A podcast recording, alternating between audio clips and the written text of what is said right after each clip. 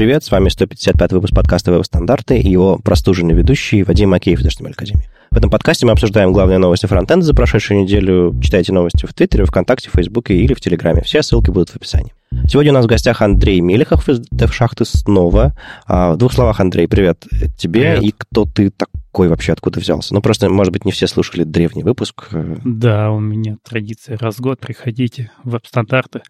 Ну, кто меня не знает, а, я Андрей Мельхов из компании Яндекс Деньги. У меня очень смешная сейчас должность. Я называюсь программист-эксперт. А также я поддерживаю сообщество DevShachta, где мы занимаемся переводами, подкастами и что в голову придет. Окей, okay, ну то есть ты, ты человек, ты человек сообщества, э, как э, или, или как? В двух словах про DevShacht. Э, как там сейчас дела и что там э, происходит? Ну, кроме, понятное дело, что переводы были, какие-то видео стали появляться у тебя? Да, видео есть. Ну, ну во-первых, по сообществу, сообщество есть, пусть и маленькое, но uh-huh. есть ребята, которые занимаются переводами, uh-huh. то есть не один я вычитываю, не один я публикуюсь, тем более можно заметить, что почти все переводы сейчас не от меня, но у меня на это просто нет времени, но я вычитываю все, что есть, и, и все это публикую. Видео, да, делаю. Зачем делаю? Да, потому что интересно делать видео. И, конечно, еженедельные подкасты. Окей, okay, да. Ну, вот, кстати, «Ночной фронтенд» — один из немногих русскоязычных подкастов по фронтенду. Ну, ладно, около того, который я слушаю, так что, да, позвал. Ладно, давайте мы немножко поговорим про, про Patreon, про события и все остальное, а потом уже двинемся к нашим новостям и прочим темам сегодняшним. В прошлом новогоднем подкасте мы, собственно, открыли наш Patreon. Собственно, если вы не успели посмотреть этот выпуск, посмотрите, он там веселый, мы пьем шампанское и хулиганим. Не в прямом эфире, но, но тоже весело.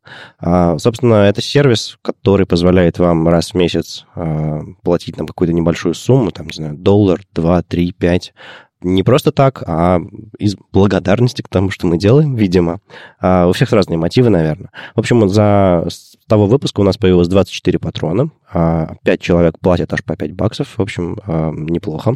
У нас какая-то сумма уже ежемесячная начинает копиться, и, собственно, мы, нам будет гораздо проще делать то, что мы хотели сделать э, с, с редизайном сайта, с, с всякими фотосессиями, обложками и прочими делами, которые ну, позволят улучшить качество там, тех же самых там, подкастов, э, сайта наших э, других проектов. Не знаю, те же стикеры напечатать. Иногда, знаете, в последний момент перед конференцией нет бюджета, а хочется, не знаю, какой-нибудь, не знаю, фотографа позвать. И если, если, если будет какой-то бюджет, в который можно будет залезть, это, конечно, очень сильно поможет нам. Так что, если вам нравится, что мы делаем, не стесняйтесь. А маленький нюанс. А сумму которую мы предлагаем всем. Там сейчас один доллар, но мы, может быть, как-нибудь разовьем эту вариации, может быть, какие-нибудь наклейки вкинем, может быть, еще что-то такое. В общем, мы, мы в самом-самом начале, мы постараемся сделать это для вас интереснее. А, есть идеи а, постить всякие бэкстейджи с подкастов и прочие, прочие тем, кто подписался на Patreon наш. Вот. А пока, ну, если вы считаете какую сумму вы считаете правильно, такую можете туда добавить. Сумму можно обновлять потом. И на самом деле э, мы будем рассказывать об этом периодически в подкастах, как у нас то все, как идут дела. А, ну, отдельно хотелось бы сказать спасибо человеку, который еще до появления Патреона, Олег э, Сидинкин, перевел довольно-таки круглую сумму на наш PayPal – а, неожиданно, ниоткуда на поддержку веб-стандартов. Так что, Олег, огромное спасибо. А, вы нам очень помогли. На самом деле, я долго ждал, когда у вас появится Patreon, потому что это удобно. Ну, вот когда у тебя уже появился Patreon, ты начинаешь просто все это подключать, и у тебя ну, в месяц что-то списывается, но на самом деле тебе уже даже не надо про это помнить. И там есть некая составляющая социальная такая, что твои друзья видят, кому ты донатишь. И это просто приятно. Ну да, на самом деле я, я, я сам э, донатил до этого Хейдену Пикерингу э, после каждой статьи, ну, там у меня было настроено. Ну, конечно, моему любимому британскому хулигану, автору э, статьи про доступность всяких книг и прочего. Э, он, кстати, недавно классное видео стал записывать. Не видел э, хейденовские видео?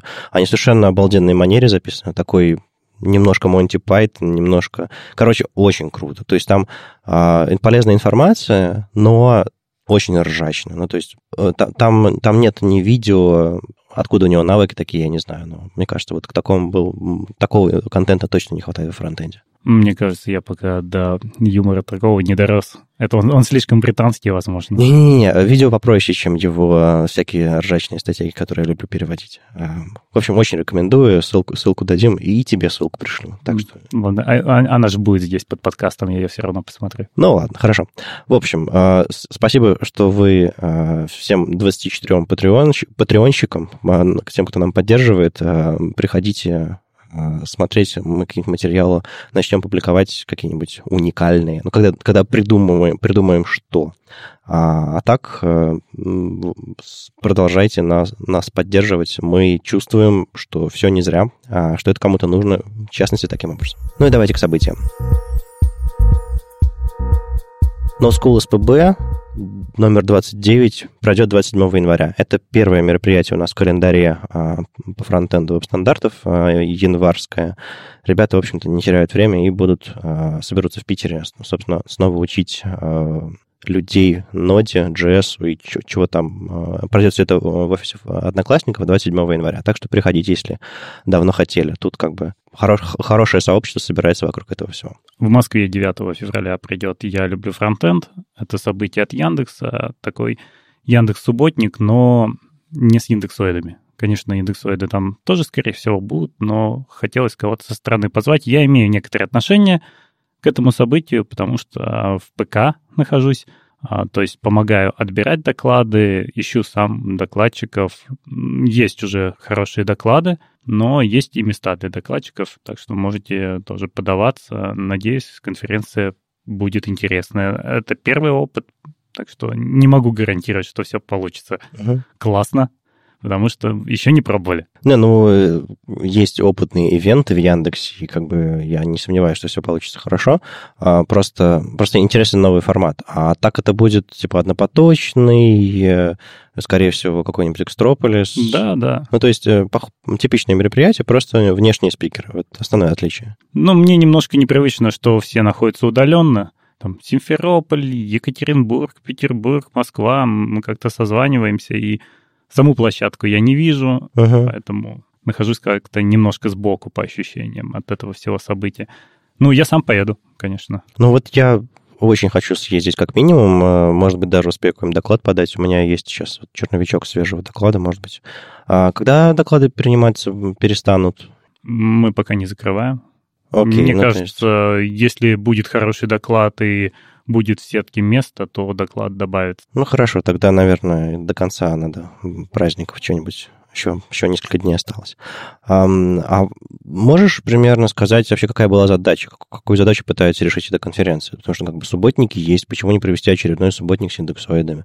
Зачем вам внешние спикеры? А, или, ну, то есть, кто был вдохновитель, какие у него были мотивы, или, ну, в принципе, какое ощущение вокруг этого всего? Зачем? Ну, компания же не должна замыкаться только на своих спикерах.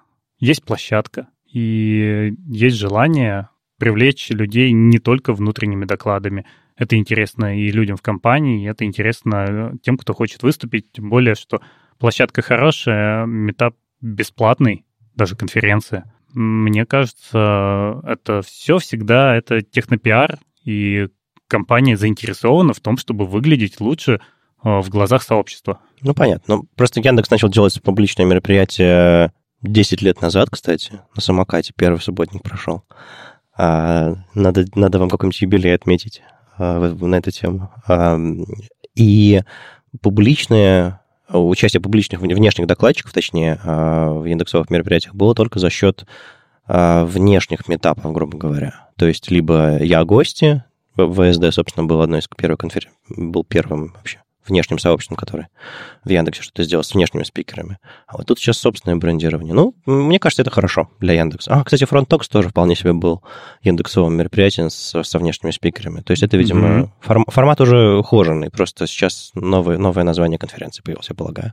Ну, FrontTalks-то не в Москве, а в Москве у Яндекса не было такой mm-hmm. конференции. Mm-hmm. Почему нет? Конференция хорошо, как, как я говорю, она, опять же, она бесплатная, поэтому какие вопросы? Приходите ну, нет здесь ничего плохого, что можно было бы сказать. Ну, прекрасно.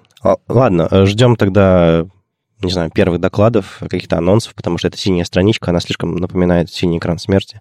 И очень хотелось бы увидеть подробности какие-то. А, что еще? А, в Киеве 16 марта будет, а, мы уже потихонечку на весну заглядываем. А в Киеве 16 марта будет JavaScript Framework Days, конференция, которая а, ежегодная большая проходит. Меня, собственно, звали туда. Там же есть спикеры, там Мартин Сплит, ну, понятно.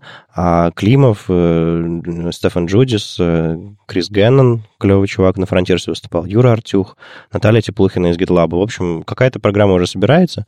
А, Возможно, вы увидите мою фоточку там скоро. А, меня звали, у меня есть идеи, с чем там, как выступить, так что да. Ну и опять же в Киев стали пускать. А, в программном комитете, кстати, Листочкин есть. Мы вчера шутили про, про, про, про фамилии известных JavaScript. Справился. Я справился. У я нас справился. будет еще Рубанов сегодня. Будет Рубанов, хорошо, хорошо. В общем, конференция собирается хорошая. А, надеюсь, снова, снова весной доехать до, до прекрасного Киева. А, подожди, подожди, а что за такое название? Почему Framework Days? Um, у них есть такая вещь, как Framework Days, и там среди них есть PHP Framework Days, .NET Framework Days, там Business Framework Days. Ну, в общем, так. Я не знаю, почему фреймворк звучит моднее или, или, или действительно фокус на, на фреймворке. Не знаю, ну, в общем, какое-то было Э, какая-то была мысль с самого начала. Но это, видимо, как джуговские конференции обо всем, обо, обо всем сразу. Одна из них JavaScript. Но они дав- давно уже вроде бы проходят. Э, сколько лет, я уж не помню, но на слуху. А, с 2010 года, кстати. Э, не знаю насчет JavaScript, но ну, большинство конференций с 2010 года. Ни разу не был, и хотелось как раз доехать первый раз. Еще магическая конференция, точнее, метап React Russia – Мало чего про нее известно, но вот будет 16 э, марта, в тот же день, что и Framework Days в Киеве, а в Питере первый метап. А дай-ка я догадаюсь. Это, наверное, Олег Мохов. Да, э, это, это имеет отношение к Олегу Мохову, но, честно говоря, я не знаю подробностей много. Надо будет с Олегом поболтать об этом. А вообще, какие какие мотивы для этого всего были. Но, на самом деле, э, в Питере метапов по реакту не было про каждую библиотечку делать свой, свой метап. У нас в Питере так хватает, в принципе. Но это что-то новенькое, свеженькое, так что всегда интересно, когда новые люди появляются, что-то начинают новое делать. Посмотрим, что из этого получится. Я попросил, собственно, Олега добавить это в наш календарь по фронтенду. Там особых подробностей нет. У них есть там твиттер, есть какие-то минимальные анонсы, голосовалки еще что-то такое. Ну, в общем, люди пытаются что-то делать. Видимо, новости будут чуть попозже. Просто я помню, что Олег зарегистрировал вот эту марку React Russia, и значит, он что-то под ней все-таки запускает. Ну, что-то будет. Но метап в Питере это немножко неожиданно. Я думал, все-таки будет конференция. Ну, посмотрим, что из этого вырастет. Может быть, из этого вырастет конференция. Потому что, опять же, в России нет конференции по реакту. А надо? А, это хороший вопрос. Я, я, я не особо реактщик. Поэтому мне отсутствие конференции по реакту э, в России от этого ни, ни, тепло, ни холодно.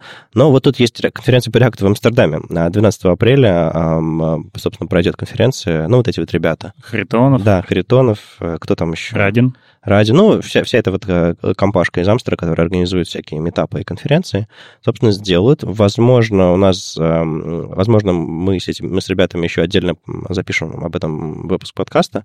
Но сейчас, сейчас э, пытаемся договориться. А, возможно, мы более подробно расскажем про конференцию, про, про, про, про, про метапы, конференции и прочие дела в Амстере. В общем, а, следите, следите за анонсами. Вот. И э, что еще?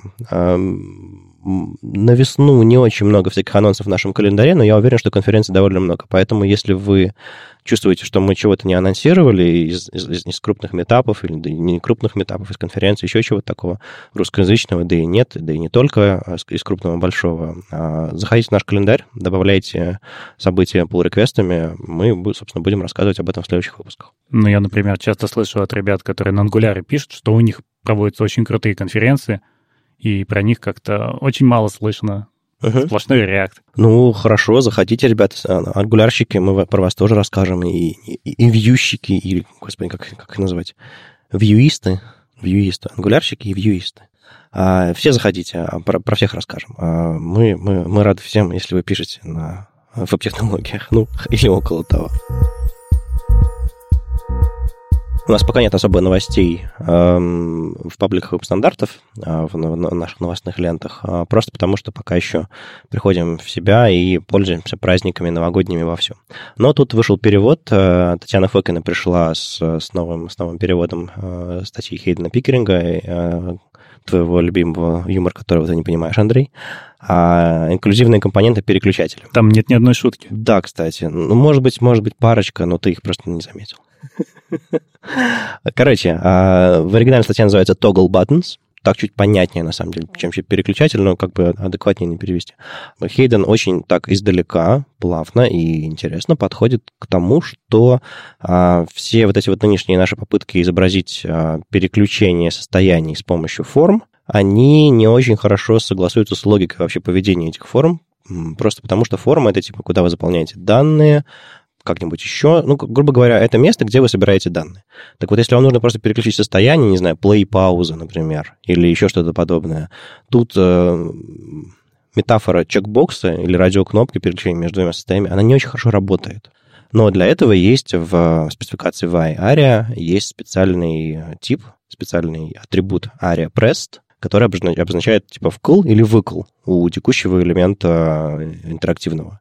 И Хейден предлагает, э, собственно, реализацию вот подобного переключателя, тоглера, хорошее русское слово, с помощью атрибута. А вы э, JavaScript меняется значение этого атрибута, там простейший код. А, да, вам нужно написать две строчки JavaScript вместо простого лейбла с чекбоксом, но, черт побери, у вас все равно если у вас что-то там происходит, у вас все равно есть JavaScript, поэтому гордиться тем, что у вас ваше решение CSS only, но это довольно-таки довольно-таки глупо, на мой взгляд. Короче, он предлагает э, штуку полезную, э, уточняет, как она звучит в разных скринридерах, уточняет, э, как это все работает, предлагает несколько сниппетов там JS-кода, как это все это оформить.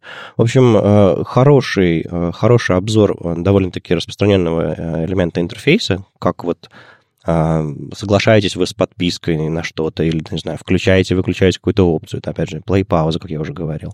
А, немножко говорит про цвета, немножко говорит про, про то, как все это правильно делать. Короче, мы уже обсуждали эту статью в предыдущих выпусках, но тут вышел перевод, статья большая, я знаю, что не все могут осилить большие статьи англоязычные, особенно когда британец с тонким юмором. А, так что, если вы раньше не добрались, не осилили или что-то пошло не так, доберитесь до этой статьи, она, мне кажется, довольно ценная. Ну, даже если вы не возьмете, не будете использовать этот несчастный тоглер, а, просто подход к созданию элементов интерфейса, не в смысле, а, эта штучка похожа на кнопочку, наверное, сделаю, наверное, сделаю кнопочкой, а подход к тому, как оно работает, как оно звучит, как, оно, как им удобно пользоваться, бесценно, и Татьяна пошутила у нас в переписке, что как бы, ну, буду переводить все остальные статьи Хейдена. Так что, а, Татьяна, жги. А, очень, очень, очень ждем продолжения переводов. Я, я помогаю вычитывать и вообще, а, может быть, с, Хейденом договор... с Хейденом договориться и издать это прям вот,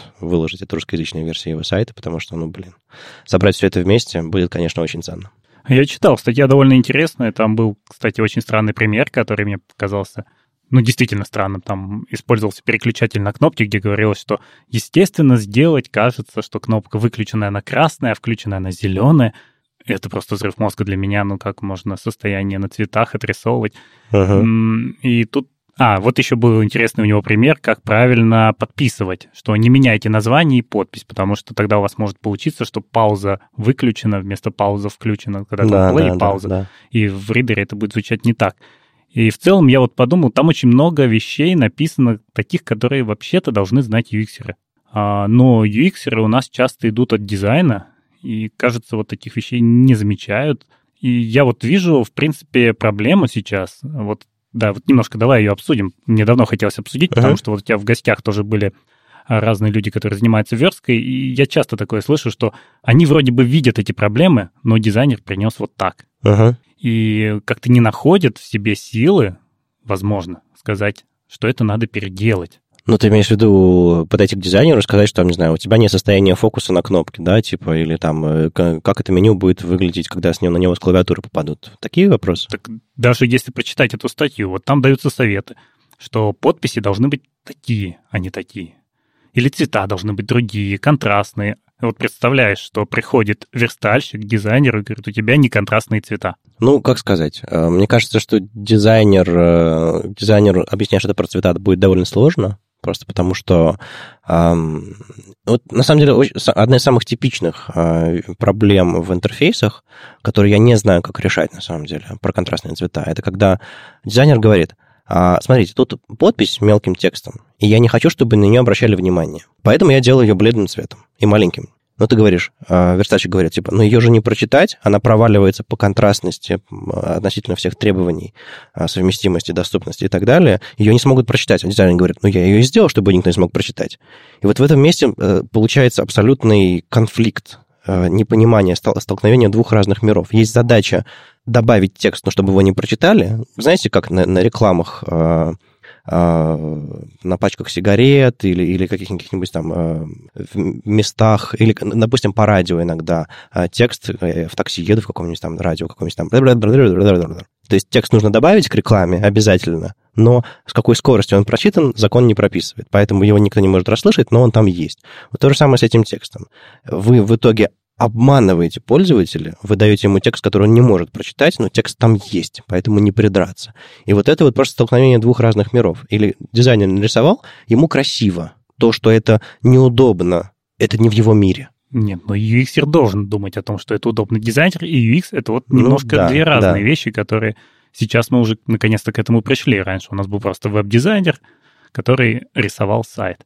Опять же, серенький цвет — это часто задачи SEO. Потому что для оптимизации надо, чтобы текст был, но, кажется, на него не надо смотреть. Ну и всякие юристы и прочие дела. Там да, в, да. в подвале должна быть какая-то текстовая надпись, на которую никогда никто не кликнет, но она там должна быть. А я говорю о другом. Вот прочитал человек такую статью, вдохновился, понял, как оно надо, смотрит на то, что ему приносят макеты, и видит, что они сделаны не так. И что здесь делать? Ну, для меня это, конечно, вопрос того, насколько у человека развиты soft skills, и насколько у него сильная мотивация для того, чтобы делать это нормально. И зачастую почему-то люди боятся с этим выйти и сказать, что, ребята, вот э, давайте сделаем не так, потому что они говорят, моя задача это вот нарезать этот макет и запустить его, мне за это деньги платят. Возвращать его назад в дизайнеров не моя задача. Угу, угу. Ну, э, я давно, мне кажется, когда я выступал э, как раз на первом субботнике Яндекса я использовал термин макетонарезочный автомат, а, называя верстальщиков. Я просил не быть макетонарезочными автоматами и думать про, а, про удобство интерфейсов, в частности, и про, про комбинаторику, всякой графики и прочее, но это другая история. И чуть позже еще был а, доклад Поликарпова на тему «Верстальщик тоже дизайнер». Там тоже эти мысли хорошо про, проговариваются. Не знаю, надо будет Артема попросить и предложить ему возобновить этот доклад, может быть, отряхнуть его, рассказать еще раз, потому что там были очень ценные мысли про то, что э, проактивный разработчик, который врубается в UX, который врубается в интерфейсы, в то, как они должны работать, а не просто выглядеть. Это довольно ценный специалист, и он в итоге делает интерфейсы лучше. Вопрос в том, что это требует навыков больше, чем просто сделать как на макете, э, но зато интерфейсы получаются удобными, и ты получаешься более универсальным специалистом, у тебя, ты, у тебя есть связи в отделе дизайна, у тебя есть связи в отделе разработки, ну, то есть как бы ты, ты становишься таким полезным человеком, а не просто человеком функции. Да, вот даже как мотивацию могу сказать, что у меня зачастую рост по работе, по должности был связан с тем, что я изначально с этим не соглашался. Я видел, что сверстано плохо, шел к дизайнерам, они мне говорили, а мы ничего не можем сделать, мы отдали это хорошо, а нам сказали, это сделать нельзя. Uh-huh. И когда ты начинаешь пытаться соединить эти отделы, ты вот растешь уже, ты уже становишься не просто специалистом, который нарезает макеты, а ты как-то какие-то менеджерские на себя задачи берешь. И вот это то, что делает тебя уже старшим. Ну, то есть э, сеньор должен уметь это все. Но опять же, когда руководители видят, что тебе есть дело до того, как, как интерфейсы работают, а не просто, опять же, ты выполняешь свою функцию, мне кажется, это тоже хорошее, хорошее впечатление о человеке создается. Его проактивность, его заинтересованность в качестве, а не просто с 9 до 5 или как там фронтендеры работают. Не знаю, я всегда был человеком, которому, которому больше всех надо, а, в этом смысле. Не всегда это хорошо в мою сторону э, срабатывало, ну, то есть иногда люди от меня уставали. Но не знаю, в целом, в целом я никогда об этом не жалел. То есть э, подобные... Если у тебя есть не просто мотивы э, вот тут как-то неаккуратненько, или тут как-то вот, ну, мне не нравится. А когда ты говоришь, людям будет неудобно, с тобой очень сложно поспорить, на самом деле, потому что как бы задача интерфейса работать хорошо в руках людей, в глазах людей. И ты, ты, ты не за себя, ты не про себя. Ты говоришь про, в частности, задачи интерфейса, задачи компании. Чем удобнее пользоваться, тем, тем удобнее пользоваться, тем больше денег будет приносить бизнес. Хотя это сложно посчитать. Вот в этом, в этом месте, конечно, бывает сложновато что-то объяснять, когда тебе говорят, ну, типа, мы, мы потратим на это дополнительно столько-то часов. А сколько это денег нам принесет? Ты такой чешешь репку и говоришь, а, черт его знает. Вот как ты такие вещи объяснял? Так зачастую это не часы. То есть э, сделать правильную подпись или цвета — это не часы. Это желание. И э, это ты должен уметь донести это и уговорить людей. Угу. Ну, иногда переделать что-то, это часы все-таки. А, Нет, ну, конечно, бывают такие случаи. Но я говорю о том, что часто мы слышим, что да, я все это знаю, я все это читал, я все это понимаю, но это не моя задача. Uh-huh, Мне uh-huh. дали, я делаю. И вот от этого надо отходить, не бояться. Ну, согласен, согласен. В общем, читайте Хейден, Хейдена, вдохновляйтесь и идите спорить с вашим дизайнером, если он, он делает ерунду. Или если, не знаю, ваш, ваш менеджер или кто там, кто там поблизости ставит задачи, которые противоречат здравому смыслу, удобству пользователей и вообще ну, не судьбе спорить, проекта. Не спорить, дружите с дизайнерами. А, Просто найдите да, общий язык. Да. И все будет лучше. И с менеджером можно найти общий язык, и с дизайнерами. И тогда все вместе будут как-то двигаться и понимать друг друга. Аминь. Еще кое-что околоверсточное. Тут Юля Бухвалова запустила новый, новый инструмент, называется SVG Gradient Map Filter. Она продолжает исследовать э, возможности э, фильтров, э, и тут э, заранее подготовленные примеры фильтров, на которые накладываются на растровые картинки, получается довольно красиво. Их можно потом скопировать, собственно, фильтры и использовать ваших SVG, если вам нужно добиться каких-то эффектов. Но кроме того, что вы, вы используете готовые, вы можете их, собственно, настроить, там а, можно покрутить разные параметры и подобрать под, под каждую фотографию свой параметр. А, а вообще, откуда этот сервис взялся? Я полагаю, что проблема в том, что синтаксис этих фильтров, он на самом деле э, имеет корни в, компьютерной графике, и все эти фильтры, на самом деле, все эти SE, чего-то там, фильтр, э, Color Matrix и все эти FE фанк, фанки и прочие э, чудеса, они, по-моему, э, буквально скопированы из каких-то старинных систем в компьютерной графике, и они не очень человека понятные, дружелюбные, на мой взгляд. Адекватный какой-нибудь фильтр накрутить на SVG, всякие-всякие цветовые матрицы и прочие чудеса. А руками бывает сложновато. Поэтому, собственно, вот такие инструменты, на мой взгляд, они имеет право на существование, и, собственно, Юля уже, уже, уже не первый инструмент такой делает. И э, как минимум можно там накрутить себе какой-нибудь классный фильтр для того, чтобы э, спецэффекты на вашем сайте какие-то сделать. Ну, допустим, у вас есть одна фотография, вам нужно сделать ее каким-то образом затемнить или выжечь, выжечь цветом определенным образом, чтобы при наведении она становилась такой или другой. Ну, в общем, подоб, подобного вида эффекты. Покажите вашим дизайнерам, и, может быть, в следующий раз дизайнеры смогут сами накрутить себе фильтры, я думаю, дизайнер вот с этими ручками э, радостно поиграет, если ему нужно будет дать, достичь какого-то подобного эффекта. Так что, как минимум, закиньте в закладки, как максимум э, можно показать дизайнеру или подумать в следующий раз, когда вы видите что-то похожее, подобным образом э, искаженную графику на макете, подумайте, может быть, подобный эффект SVG-шный нормально подойдет. И в отличие от всяких фильтров в CSS, в SVG-шные фильтры у них поддержка получше, а, потому что SVG ну, отдельно всегда поддерживался, и там наверняка как какой-нибудь чуть ли не E9 это все поддерживает. Ну, я, опять же, ручаться не буду, но совместимость в среднем обычно лучше. Знаешь, наши дизайнеры так полюбили возможности SVG, что мы теперь думаем, как же это все с React совместить. В каком смысле? Что, ну, они SVG оптимизируют, то есть у нас есть понятие тем, которые ага. накладываются и перекрашивают всю страницу, и иконки те же самые. Кстати, был на холле хороший доклад от JetBrains про то, как они с этим возились что у тебя иконки должны перекрашиваться, и это можно делать за счет того, как у тебя ну, передавать параметры в SVG. Ага. И значит, это все надо уже протаскивать через React. А-а-а. И где-то, как каким-то образом ты не будешь бандлить это, потому что у тебя разрастется бандл, а SVG иконок очень много. Ты уже не можешь держать их, да, как статику. Но ты если... не можешь предварительно всю вариативность сделать, потому что они на ходу накладывают все эти ну, возможности. Можно использовать не React в этом месте, в том смысле, что а, можно взять какие-нибудь, если позволяет поддержка кастомные свойства, прокинуть их в, в SVG переменные, в SVG переменными и, соответственно, на, на React ставить одну переменную на, на корневой документ, на корень документа.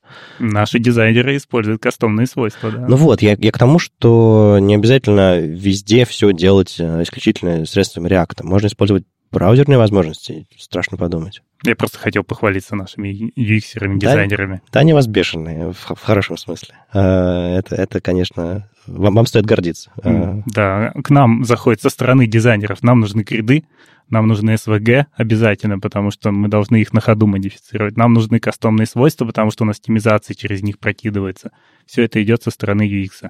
Эх, всем бы таких дизайнеров, ей-богу. Ну, они наверняка и про, про UX э, это не только дизайнеры, они только, не только картинки рисуют. Да? Они в большей степени UX, чем дизайнеры. Слушай, надо, надо вам делиться, делиться такими Миша дизайнерами. же был здесь в подкасте. Да, да, да. Ну, в общем, надо будет ссылку на, на, на подкаст с Мишей тоже бросить. Um, в общем, э, клевый сервис. Uh, я кину ссылку на все, на все остальные подобные штуки, которые Юля делала.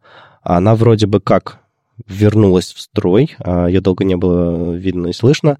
А, возможно, получится ее а, показать на московском ВСД, например, или еще где-нибудь. Так что графика и всякие клевые штуки с CSS, SVG, фильтрами и всем остальным возвращаются в русскоязычное сообщество. Юля, продолжай. Да, минутка JavaScript. Во-первых, да, Петр Мязин из 5 минутки React записал два скринкаста, уже два, я так понимаю, он хочет еще записывать, где он реализует разные вещи на JavaScript, там, Y-комбинатор и тротлинг. Ну, не, даже не важно, что это, это достаточно сложные, интересные вещи, и интересно наблюдать. То есть ты смотришь, как человек мыслит, когда он делает такие скринкасты. Не знаю, есть ли здесь польза для зрителя, потому что польза для того, кто записывает скринкасты, огромная. Я всем рекомендую, кто хочет прокачиваться, особенно к собеседованиям, где там вас будут заставлять вайтбордингу какого-нибудь или другим сложным вещам. Вот такая вещь, когда тебе надо и писать, и рассказывать, она очень, очень сильно прокачивает. А почему ты считаешь, что это не полезно тем, кто будет это смотреть? А смотри, эти вещи, они уже есть, готовые, хорошо реализованные. Здесь э, ты можешь посмотреть, как Петр это решает. Ну, ты можешь попробовать потом сесть, э, сам повторить, как мотивация. Вот тогда будет полезно. Слушай, ну на Девшахте же есть подобное видео. Э, у меня была точно такая же мотивация разобраться.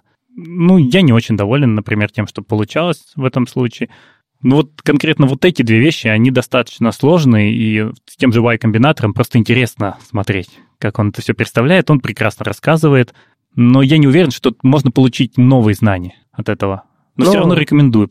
Мне кажется, новичкам это точно зайдет. Просто посмотреть, как какие подобные вещи, подходы э, используются. Лично у меня однажды была задача, я делал этот для э, телепромтер, для, для, когда мы шорт еще записывали, э, я писал там на, на JS и там все работало через э, Request Animation Frame, и мне нужно было, собственно, этот Request Animation Frame затротлить, чтобы замедлить слайды, но чтобы оно не дергалось. И, в общем, я помню, как я пытался адекватный а, что-то что написать, не хотелось использовать какие-то внешние штуки, потому что скрипт был небольшой достаточно, который все это прокручивал мне тогда бы, наверное, это видео помогло. Я уж не помню, как я решил эту задачу, честно, честно говоря. Как ты? Немножечко костыльно, но это был такой, типа, завтра вечером, завтра утром записываю, надо вечером что-то придумать. Вот э, я, я бы с удовольствием это видео тогда разобрал, может быть, оно чем-то мне помогло каким подходом. Так что иногда задачи бывают не в смысле npm install throttle какой-нибудь, а бывают задачи, ну, просто разобраться или кастомизировать решение для себя. Мне кажется, оно могло бы пригодиться. Не, ну смотри, есть же статья, вот статью можно быстро прочитать, э, и понять по статье. А, ну, окей. И скопировать даже из статьи. С точки зрения статьи, да, э, согласен. Но эм, да, да. Эм, возможно, можно расшифровать это видео. У него не та задача. Да, похоже. Но в целом просто рекомендую наблюдать за тем, что Петр Мязин делает, потому что он делает всегда интересно. Мне очень нравятся его и подкасты, подкасты, не только пятиминутка React, есть еще пятиминутка PHP, которая превратилась в пятиминутку DevOps, что мне очень близко. Переименовалась? Нет, просто темы такие. А, понятно. Окей. Okay. Да, на самом деле, я в новогоднем выпуске хотел обсудить это. Русскоязычный фронтенд потихоньку выходит на YouTube. Лично вот, вот, вот я что-то начал снимать, DevShachта. Давно началось там видео? С прошлого года или с раньше? С прошлого, с лета где-то. Угу. Ну вот, там Петр Мязин пошел, там давно уже Юра Артюх стримит, кто еще на, на слуху из ютуберов? Ну, я имею в виду не что-то такое короткое, интересное, качественное. Ну, много, в принципе, людей. Вот по-настоящему хорошего мало. Так что а, Get Instance, помню, был. А, был. Опять же, ждем продолжения. Надо больше, мне кажется, в, в англоязычном фронтенде. Я постоянно ищу что-нибудь, э, не имеющее отношения к фронтенду, мне постоянно подсказывает YouTube что-нибудь фронтендерское, всякие видео, скринкаст, еще что-то такое. В русскоязычном довольно этого мало. Так что, а, ребята, включайте свои веб-камеры и пробуйте. Ну, как бы, опять же, как ты сказал, э, возможно... А, Илья статья... Климов же. А, ну да, с Ильей, с Ильей понятно все. А, иногда статьи работают лучше, но смотря в каком жанре вы, все это делаете. Если вы просто хотите объяснить на пальцах, а, как что работает...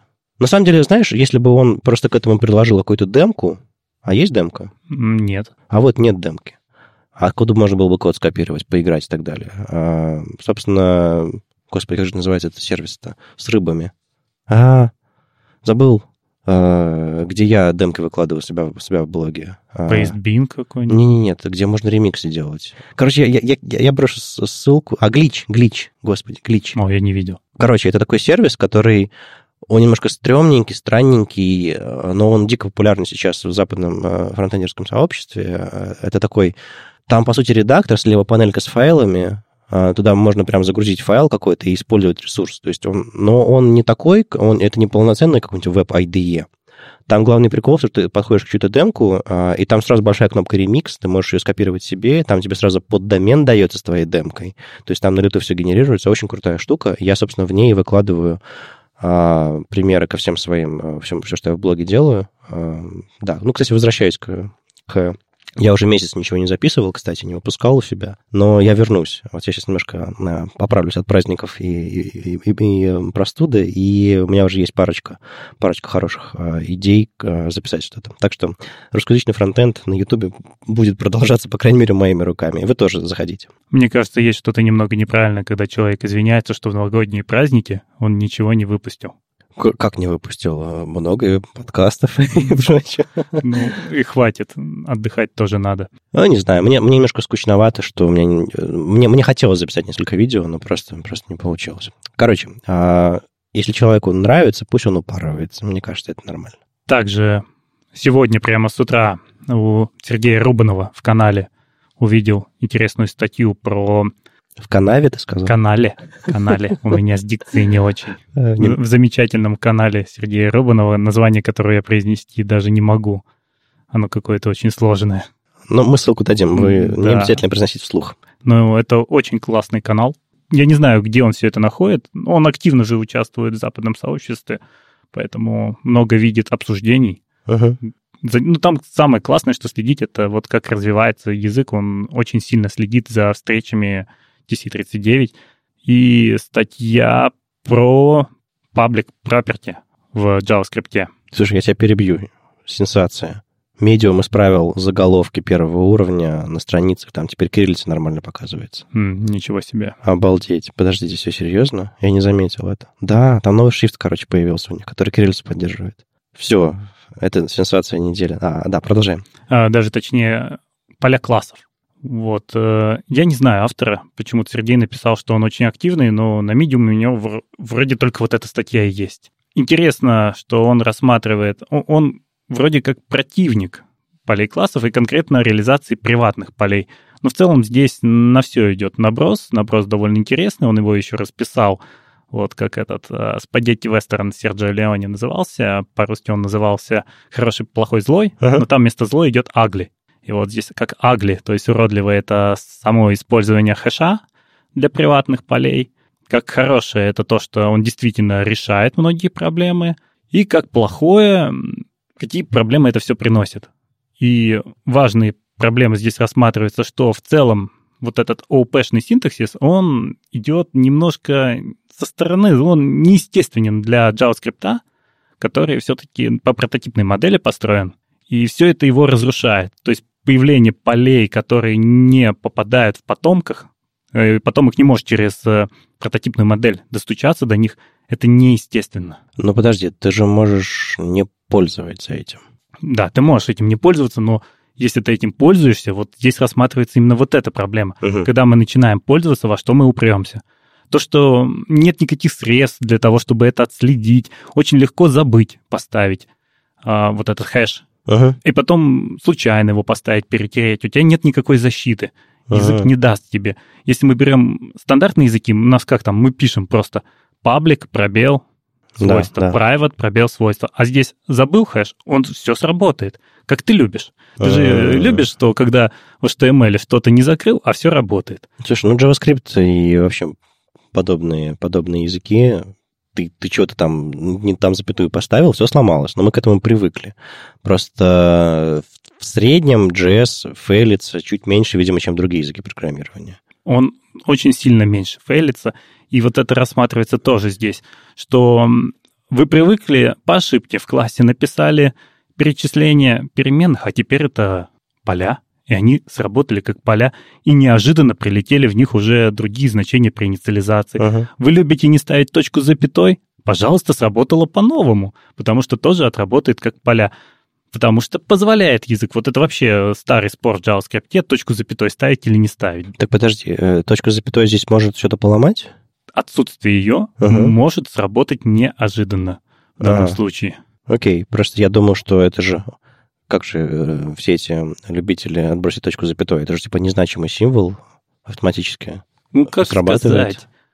Там есть э, механизм, который тебя защищает от того, что ты забыл поставить точку запятой, и он разрыв перенос на новую строчку воспринимает как uh-huh. окончание конструкции. Нет, там есть парочка узких мест, где это все двояко срабатывает. И, и вот добавляется еще одно узкое ага. место.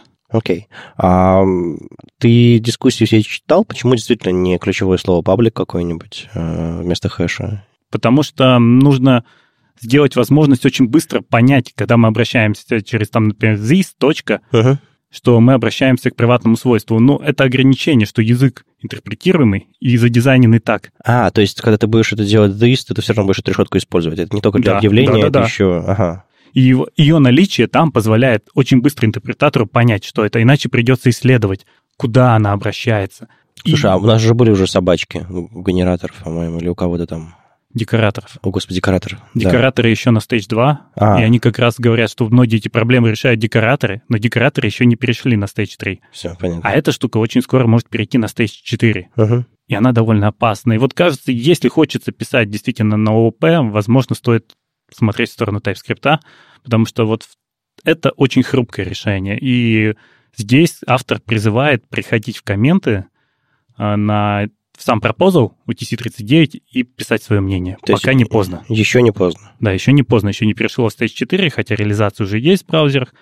Но вот ну, за он, флагами, я полагаю. Ну да, но он активно призывает. Посмотрите, посмотрите, подумайте, стоит ли это.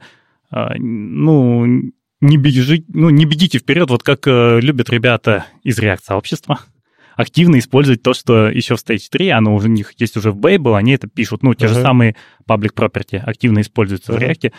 И э, вот здесь он предлагает посмотреть с точки зрения, как это вообще стыкуется с языком, какие это может принести проблемы. Ну, то есть такой более взрослый, здравый взгляд. Ну, хорошо. Он кричит, опасность, опасность, нельзя так делать, потому что вот такие-такие проблемы. А он предлагает альтернативу или говорит, что это, в принципе, плохая идея? Нет, альтернатив он не предлагает. Э, может быть, все-таки... Ну, судя по тому, что эта фича добралась до текущего стейджа, э, она востребована. Да, он говорит, TC39 все понимает и предлагает в качестве большинства решений это декораторы.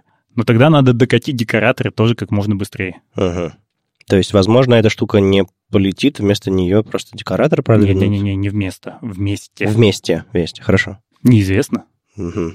Но статья интересная, если хочется понять, как вообще это работает, а, как продвигаются пропозалы. То есть я всем рекомендую посмотреть, кто действительно хочет следить за языком как он развивается. Потому что вот у меня тоже любимый вопрос на собеседовании. следишь ли ты за развитием языка, как это все работает. Ну, чтобы хотя бы люди понимали, что этого вообще в языке, например, нет еще, они уже используют. И завтра это может измениться вот из-за таких вещей, что могут откатить. Ну, были у нас случаи, когда что-то откатывали даже со Stage 3. Ну, слушай, эм, ты просто какой-нибудь э, в, в Бейбеле используешь адекватный стейдж, и ты, тебе, в принципе, не нужно знать. К счастью, Бейб уже от этого отказался. Ну, там, там просто, по-моему, формулировки поменялись. Теперь ты уже не стейдж используешь, а ты четко прописываешь версию полифила, ну, которую да, ты да, будешь да. использовать чтобы ты понимал, что это не спецификация. Угу. Поэтому ну... это очень хорошее было решение для меня, потому что я часто видел у людей написано Stage 0. Я захожу, это вообще на каком языке написано? Эм, а с точки зрения, вот на каком языке это написано, вот все эти собачки, решетки, решеточки, оно, правда, немножко инопланетно начинает выглядеть. Это, в принципе, выстраивается какой-то тенденцию, какие-то э, дизайн языка, еще что-то такое. И это вообще адекватно, на твой взгляд, или это... Вот как раз к этому статье нет претензий, потому что мы давно уже пишем нижнее подчеркивание uh-huh. для приватных, просто заменяем его на хэш, ну, как единственный незаюзанный символ сейчас пока в языке, ну, потому что собачка у нас пошла в символы, ну, да. а хэш остался свободным. Ну, это нормально. Ну, потом еще у нас добавится pipe-оператор, Elvis-оператор будет немножко страшно, кажется. Не знаю, это какая-то перловка в смысле от слова перл. В смысле, мы используем не какие-то ключевые слова, а не какие-то развернутые конструкции, а какие-то такие символы, которые типа короче, но типа непонятнее. Это, это от бедности, потому что ну, невозможно. То есть мы или используем язык типа TypeScript, который мы транспилируем JavaScript uh-huh. или встраиваем в уже имеющийся JavaScript, который должен продолжать работать, как он работал. Ну да, то есть у нас эм, э, с JavaScript нет такой... Ну, вообще с, веб, с вебом нет, нет, нет возможности поломать обратную совместимость, э, поломать принципы языка. Совершенно дикий вопрос, но тем не менее. А, а не может ли появиться э, следующей мажорной, мажорной версии, новый, новый язык, похожий на JavaScript, который будет также интерпретироваться в браузерах как JavaScript, но он будет обратно несовместим с JavaScript и так далее. Ну, то есть не эм, просто новый язык, похожий. Как, не знаю, как, как Swift стал заменой Objective-C, например. Ну, вроде Google когда-то пытался затащить Dart-машину в браузер, но это же не взлетело. Ну, вопрос в том, стоит ли вообще подобное такое делать? Вот твой взгляд. Ну, мне кажется, в этом потребности нет. Сейчас больше идет все-таки в сторону транспиляции, что JavaScript как, как ассемблер, в который мы транспилируем из других решений. Ну, то есть, если а, а, ассемблер этот выглядит стремноватенько, неважно, мы же все равно его не пишем, да? Да, здесь, здесь как раз проблема в том, что если мы будем это писать руками, А-а-а. вот как раз для ребят, которые пишут на TypeScript, им все хорошо. Потому что... Потому что им все равно. Не, не все равно им как раз здесь не все равно, потому что интерпретатор сможет это использовать для оптимизации. То есть он будет Понятно. четко видеть, что это приватное поле, а не какая-то реализация, которую сделает транспилятор с помощью вик-мапы, такая костыльненькая. Угу. А все, все, все честно. И их private, который они написали, превратится в красивый, ну, или наоборот, некрасивый. Красивый превратится в некрасивый, но работающий эффективно. Угу. И за ошибками будет следить э, вот этот транспайлер. А здесь как раз автор о чем говорит, что у нас в JavaScript нет возможности отследить эти ошибки. Если раньше это, в принципе, работало, и прямо сейчас работает подобное же без э, непосредственной фичи языка, то TypeScript, в принципе, все равно, но кроме моментов оптимизации. Не только читать проще. То есть э, вот раньше код из TypeScript в JS получался ужасный, потому что в JS не было классов, это все превращалось э, в написанную на прототипной модели, это было очень тяжело читать и тяжело... А кто его читает? Так а когда ты... Э, у тебя Дебажишь? когда упал, да. А, ну понятно. И у тебя нету, например, source мапы под рукой. Или ты хочешь наживую поддебажить, вот. Это, и, и раздувается еще все же, это превращается ну, вот да, в такие да. конструкции. Чем оно ближе, вот сейчас что классно, оно действительно очень похоже. Ну, в общем, мне мысль про то, что JS как ассемблер веба не путать с WebAssembly, э, должен развиваться не просто... Неважно, что там в JS, во что там транспилируется, а как бы чтобы поддерживать современные фичи всех этих TypeScript, э, и быть похожим достаточно, удобным для отладки, передающим все, все те же самые возможности. Да, тогда, тогда понятно, для чего все это делается. Ну, а я рекомендую такие статьи читать, просто чтобы потом не бомбить вот так – фу, как уродливо, здесь какой-то хэш. А поймите, почему он появился. Не нравится, Что там... переходите выше, да. Нет, ну да, опять же, ждали, вы не пришли. Вы можете еще прийти, почитать, узнать, понять, почему так, почему не иначе, почему нельзя было слова написать. Я очень люблю это делать в комментариях где-нибудь там ВКонтакте, в Твиттере, еще где-то приходят люди такие, ох, что, что за ерунду они придумали? А я такой, знаешь, ссылку на на репозитории, где можно поправить, или ссылку на дискуссию, где, обсуждается, где обсуждается этот синтаксис, или еще что-то такое. Я, я очень люблю кидать, давать людям такие экшены. Мол, сходи туда и сделай так, чтобы был так, как тебе нравится. Скажи об этом, э, напиши об этом. Понятно, что есть языковой барьер, но если нет, то было бы преступлением как бы не выражать свои мысли, потому что русскоязычное сообщество, на мой взгляд, слышно меньше, и мы тут немножечко сбоку хотя можем также активно участвовать, в частности, в разработке спецификаций. Последняя тема? Монорепы. Внезапно. Я слышал хороший доклад, когда был в Казани. Э, Михаил Трошев, кто он там? Руководитель поисковых интерфейсов, чего там в Яндексе. Вообще очень большой, большой серьезный человек. Он выступал, э, по-моему, с закрывающим докладом, э, но я могу ошибаться. В общем, на, на Казань.js рассказывал, собственно, про монорепозитории в поисковых сервисах, как они на них перешли и, собственно, зачем. А ключевые мысли этого доклада, кстати, есть видео, оно там на смартфончик снято сбоку, но в целом, в целом можно оценить. И, и, и слайды кстати, выкладывал. А, у меня сами слайды есть, но я не знаю, где-то они публично выложены или нет. В общем, если что, а, можно, можно нарыть.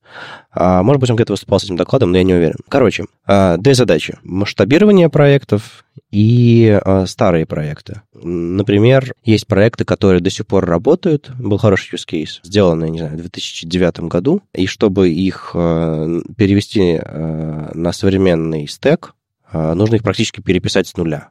Ну, то есть, ну, ну да, и логику, и всякие зависимости, и сборку, и дипло, и вот эти вот все вещи, потому что а, они в своем отдельном репозитории жили, а, по моде 2009 года их завели, они там лежат, а, и как бы, чтобы их оживить, что-нибудь немножечко поменять, нужно, во-первых, найти человека, который давно уволился и уехал, и уехал на Марс, э, узнать его, как это все собирать, и так далее, и так далее.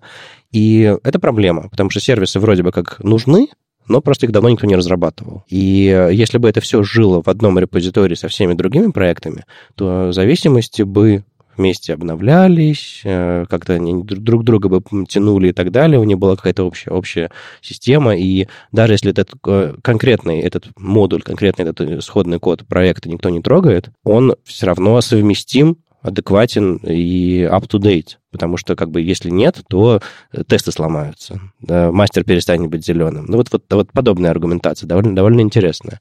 Ну и, в принципе, доклад прозвучал довольно интересно, ну, как, как они пытаются решить эту задачу. Но через весь доклад была мысль такая, что, типа, мы упираемся в, в производительность системы в контроля версий. То есть, типа, а, из-за того, что там огроменная история, из-за того, что там огромное количество файлов, огромное количество вообще вся, всякого такого, ну, то, что монорепозиторий, значит, все в одном месте. А просто не справляются все эти системы. И были такие мысли, что нам, типа, нам нужно, не знаю, свой гид написать, или переписать гид, или, не знаю, какой-нибудь патч в него туда внедрить. Поэтому там...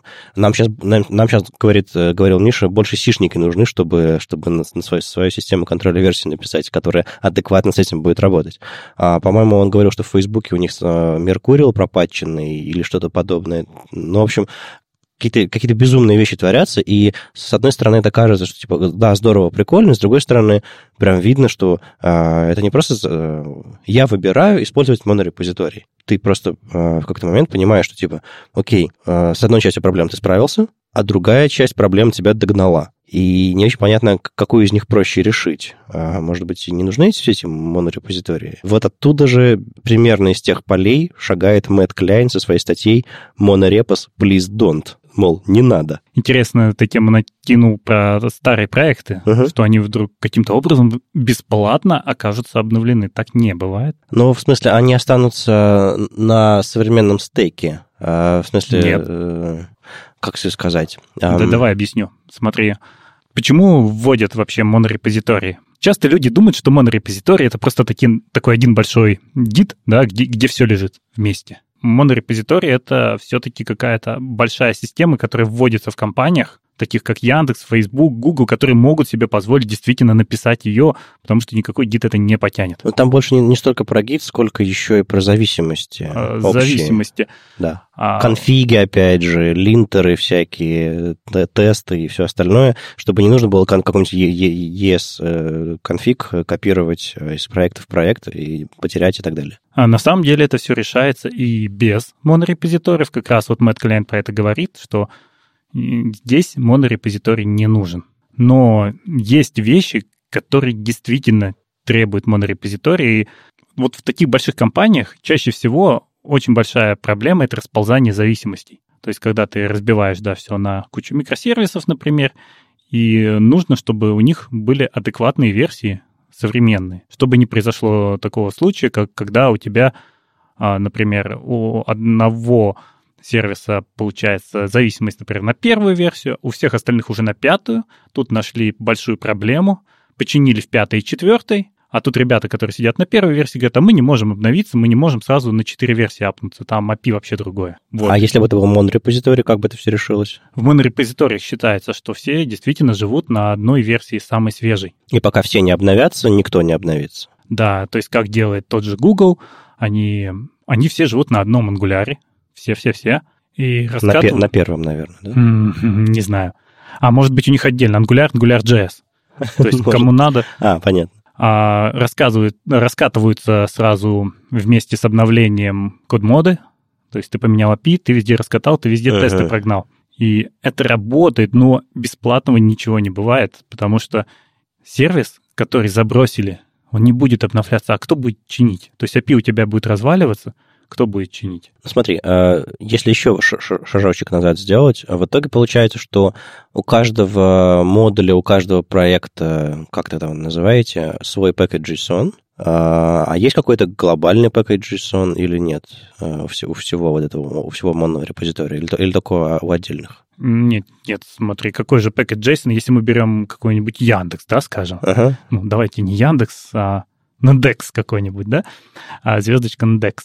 А там же в монорепозитории хранится не только фронтенд, там же и бэкэнд, там все, все, все. А, так, а Миша говорил про забавную штуку, что э, и для бэкэнда package.json тоже можно использовать. А, ну, в смысле, какие-нибудь там... А, то есть иметь общую систему, а, гнать тот же самый NPM-тест, а, а там просто запускать нужные все эти мейки для, для вашего бэкэнда ну, чтобы система реально общая была, чтобы были использованы JavaScript инструменты Node.js, все эти современные, а, и для тестирования бэкэнда, например, и для прогона тестов, и для, всего, для всего остального. То есть, понятное дело, что вряд ли вы сможете из NPM все зависимости ставить для, ваших, для вашего бэкэнда, но иметь общую систему какого-то, как минимум, тестов для, для всего кода общую. Ну, ты можешь положить э, туда пакет JSON, но у тебя есть другие зависимости, которые ставятся тем же Мавином. Ну да, mm. да, да. То, ну, ну, можно ведь как, э, несколько скриптов написать, которые будут ставить зависимости, используя инструментарий э, общий, например. Но я понимаю, что бэкэндеры вряд ли будут этому рады. Но вопрос не в этом. А, смотри, э, я к тому, что бесплатно это не будет, кто-то должен поддерживать эти проекты, потому uh-huh. что эти проекты, которые старые, зачастую действительно проще упаковать в докер и больше не видеть их никогда, чем пытаться uh-huh. их тащить наверх, потому что у них есть зависимости даже от версии Ubuntu. И если этих людей давно нет, никто не будет тебе пересобирать бинарные части проекта, чтобы затащить на новую Ubuntu. Не, ну подожди, если проект лежит в этом моно, моно, монорепозитории, то э, если кто-то переписал деплой, э, ну, да, вот, допустим, смотри, э, тебе нужно поменять, не знаю, э, две фразы в каком-то старом проекте, который 10 лет никто не трогал ты их поменял, ну, потому что как бы, код-то за 10 лет, ну, не, это ж не, не древний египетский какой-нибудь. Ты, ты нашел место, где нужно поменять две строчки, поменял эти две строчки, и тебе нужно задеплоить. А собрать не смог. А собрать не смог. Бывает. Так такое. вот, если а, система сборки и деплоя а, развивалась в рамках одного мон- монорепозитория, возможно, ты сможешь собрать 10 лет спустя. У каждого проекта своя особенность, и сборка будет внутри каждого проекта своя настроенная. Ну, возможно, общие инструменты будут использоваться, возможно, крепкая рука, возможно, общие договоренности, чтобы использовать с самого начала общие но это уже какие-то административные вещи. Их можно решить и в монорепозитории, и полирепозитории. Вот как раз Мэтт Кляйн об этом говорит, что вот эти все вещи с зависимостями, с поддержкой версии, они действительно решаются. Так подожди, ты с Мэттом согласен или нет? Частично. Частично. То есть монорепозиторий не всегда нужен, но есть вещи, которые он решает прекрасно. А вот, например, нас рассмотрим. У нас есть множество зависимостей, которые мы сами делаем и у себя храним. А, ну, в, в локальном сервис, э, как же правильно это называется, в локальном хранилище. Ваш, ваш локальный NPM. Да. Там мы храним зависимость. И зачастую, чтобы сделать задачу, нужно ее протащить через, например, 10 э, pull реквестов в разные библиотеки по очереди. Монорепозиторий это решает. Другой вопрос, как это публиковать? Вот если мы возьмем ту же Лерну, она же для чего была придумана? А Ее взяли в комплекте с Babel. Потому что Babel публикуется как множество библиотек, но разрабатывается как одна монорепа. А после это все публикуется отдельными NPM-пакетами. Версии разрабатывать здесь становится удобно. И здесь вот почему-то Мэтт в данном случае не вспомнил о таких случаях, а он говорит, что все можно разрабатывать в отдельных пакетах. Это часто очень неудобно. Очень неудобно разрабатывать, очень неудобно тестировать. Чем больше вы бьете это все на отдельные проекты, тем сложнее вам жить во множестве репозиториев. Ну, я не настоящий сварщик, я не разрабатываю Google э, в, в монорепозиториях, и даже Index не разрабатываю. Но когда я разрабатывал э, отдельные темы для шовера в разных репозиториях, там плагины, еще что-то такое, было, по-моему, 7 разных репозиториев. И когда я решал поменять э, код стайл в каком-нибудь там editor config или какой-нибудь там еще что-то подобное, или там в ритме что-то поменять, еще что-то такое, какие-то общие вещи для всего проекта. Типа, я решил что-то поменять, или я решил, не знаю, год обновить. Вот сейчас актуально, все копирайт обновляют. Приходилось а, в каждый проект не забывать это сделать, в каждый проект не забыть отправить, э, потестить, проверить и убедиться, что... Ну, в общем, э, это Марокко было. И я уже сидел и думал, может быть, какой-нибудь какой-нибудь make, напи- make файл написать, который все, все это будет автоматически в разные репозитории прокидывать. То есть в итоге ты приходишь к тому, что нужна какая-то автоматизация, потому что руками это делать абсолютно бессмысленно. Я не уверен, если адекватные проекты, которые позволяют это делать с множественными репозиториями, так же удобно, как с монорепозиторием. Но вот сейчас, э, кстати, э, вот буквально на днях будем мержить там э, ядро шовера новое из pull реквеста давно пора. И там как раз все плагины будут жить в том же самом репозитории. Но... Да, да, вот это как да. раз решает такие вопросы Лерна.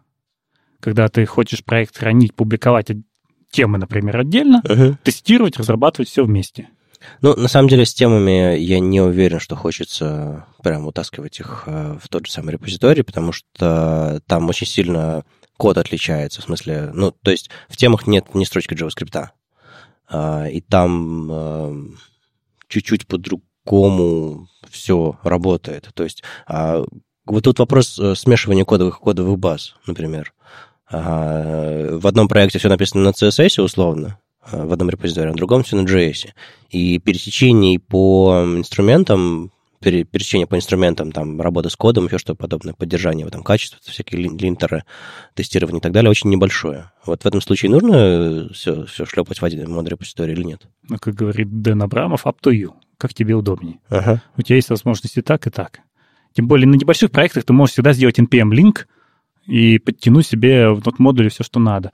А я скорее говорю о такой о большой командной разработке, uh-huh. когда ты должен протащить это через множество модулей, разрабатываемых разными командами. Ну, я говорил о том, что э, если нужны общие конфиги даже для маленьких проектов, это, это реально, если они написаны на одном и том же языке, то есть реально, э, это, это тоже работает и для маленьких проектов.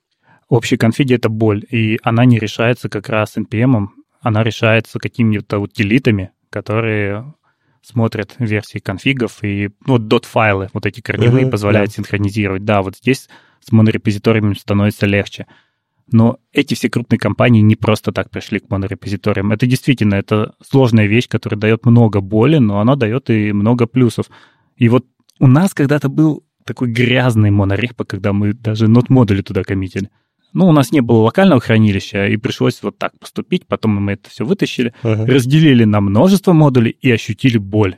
Вот прям сильную боль. Слушай, ну это, может быть, это цикличность какая-то. Я замечаю, что ну вот э, про, про организацию команд тоже было в прошлом выпуске, по-моему, говорили, что типа, или позапрошлом, когда все сидят вместе, команда одного проекта сидит вместе, а потом э, разделяется на отдельные отделы дизайнера и так далее. Я работал в, в компании Opera, где это был цикличный процесс. Раз в два года все решали структуру компании переделать, сделать отдел дизайна. Потом два года это все работало, дизайнеры снова разбегались по разным командам, потом снова. Может быть, у нас такая цикличность с репозиторием. Сначала мы все писали э, в одной помойке, потом упоролись по, по отдельным репозиториям, по отдельным модулям, модулем увлеклись, поняли, что это сложно. Сейчас возвращаемся опять в одну большую помойку. Ну, не совсем. Нет, нет, нет. Видишь, мы ищем золотую середину. То есть мы вот для себя решили, что мы сделаем множество отдельных монореп, а, как-то объединенных вокруг их доменной области. Отдельных есть... монореп.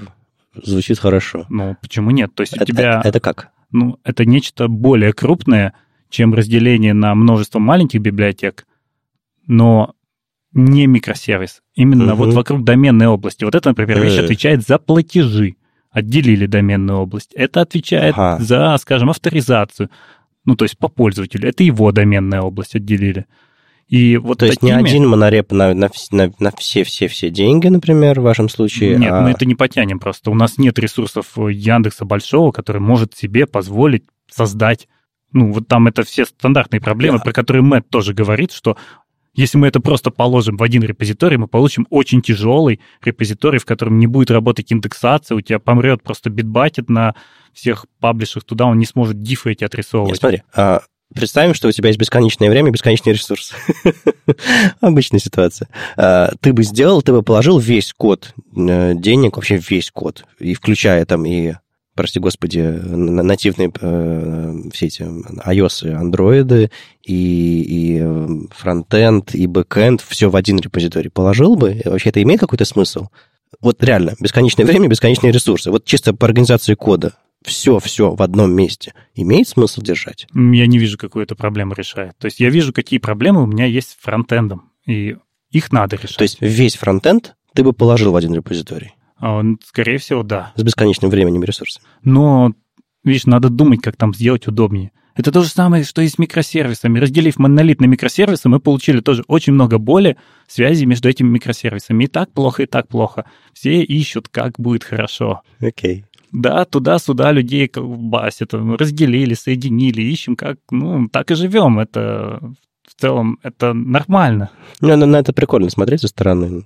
Просто... Новая мода пошла. Да, нельзя говорить. Вот если человек говорит, что монорепа — это абсолютное добро, он не прав. То же, то же самое, что если человек говорит, что монорепа — это плохо, он не прав. И там, и там есть решение каких-то задач, и где-то одна из них э, может решаться лучше, другая хуже. Вот есть промежуточный вариант. Вот использовать ту же самую лерну и запаковать частично, сделать множество uh-huh. маленьких монореп. Ну, я предлагаю, вот кто никогда не смотрел на это, посмотреть, как использовали Лерну в Babel. И они сразу поймут, что это дает, какие здесь плюсы минусы, возможно, и в своем проекте тут же увидят, что да, можно вот разбить на такие вот кусочки и удобно публиковаться. Но лучше из двух миров. То есть реально один репозиторий для разработки, но отдельные пакеты в NPM. То есть ты, ну, ты, ты ставишь не большой кусок всего, а отдельные части. То есть в итоге мусор у тебя в Node Modules, а в, а в проекте все хорошо. Ну, разработку это упрощает, и тестирование это упрощает просто в разы. Потому что это все лежит у тебя в одном месте, в одной IDE-шечке открыто не в множество, а знаешь, особенно как э, WebStorm, он же не откроет тебе в одно, ты откроешь 10 веб-штормов, uh-huh. чтобы с 10 библиотек, и у тебя кончится память. А, а WebStorm не умеет открывать много проектов одновременно? Он не умеет. Это надо тогда положить в одну папочку и открыть как один большой проект, в котором будет... Ну, тогда у тебя packet JSON перестанут а, подсасываться. Понятно, понятно. Да, и ты плодишь вот эти окна, они тяжеленькие довольно. Ну, да, WebStorm он такой.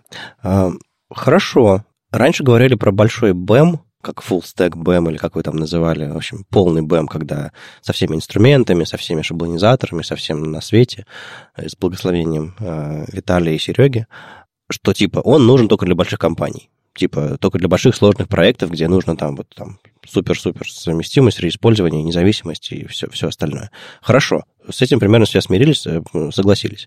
А, можно ли сказать, что вот эти вот монорепы нужны с определенного уровня? Можешь как-то сформулировать э, степень э, сложности или особенности проекта, когда э, эта штука реально поможет решить какую-то задачу? То есть э, вот где, где, этот, где эта ступенька, после которой надо уже задуматься про монорепы?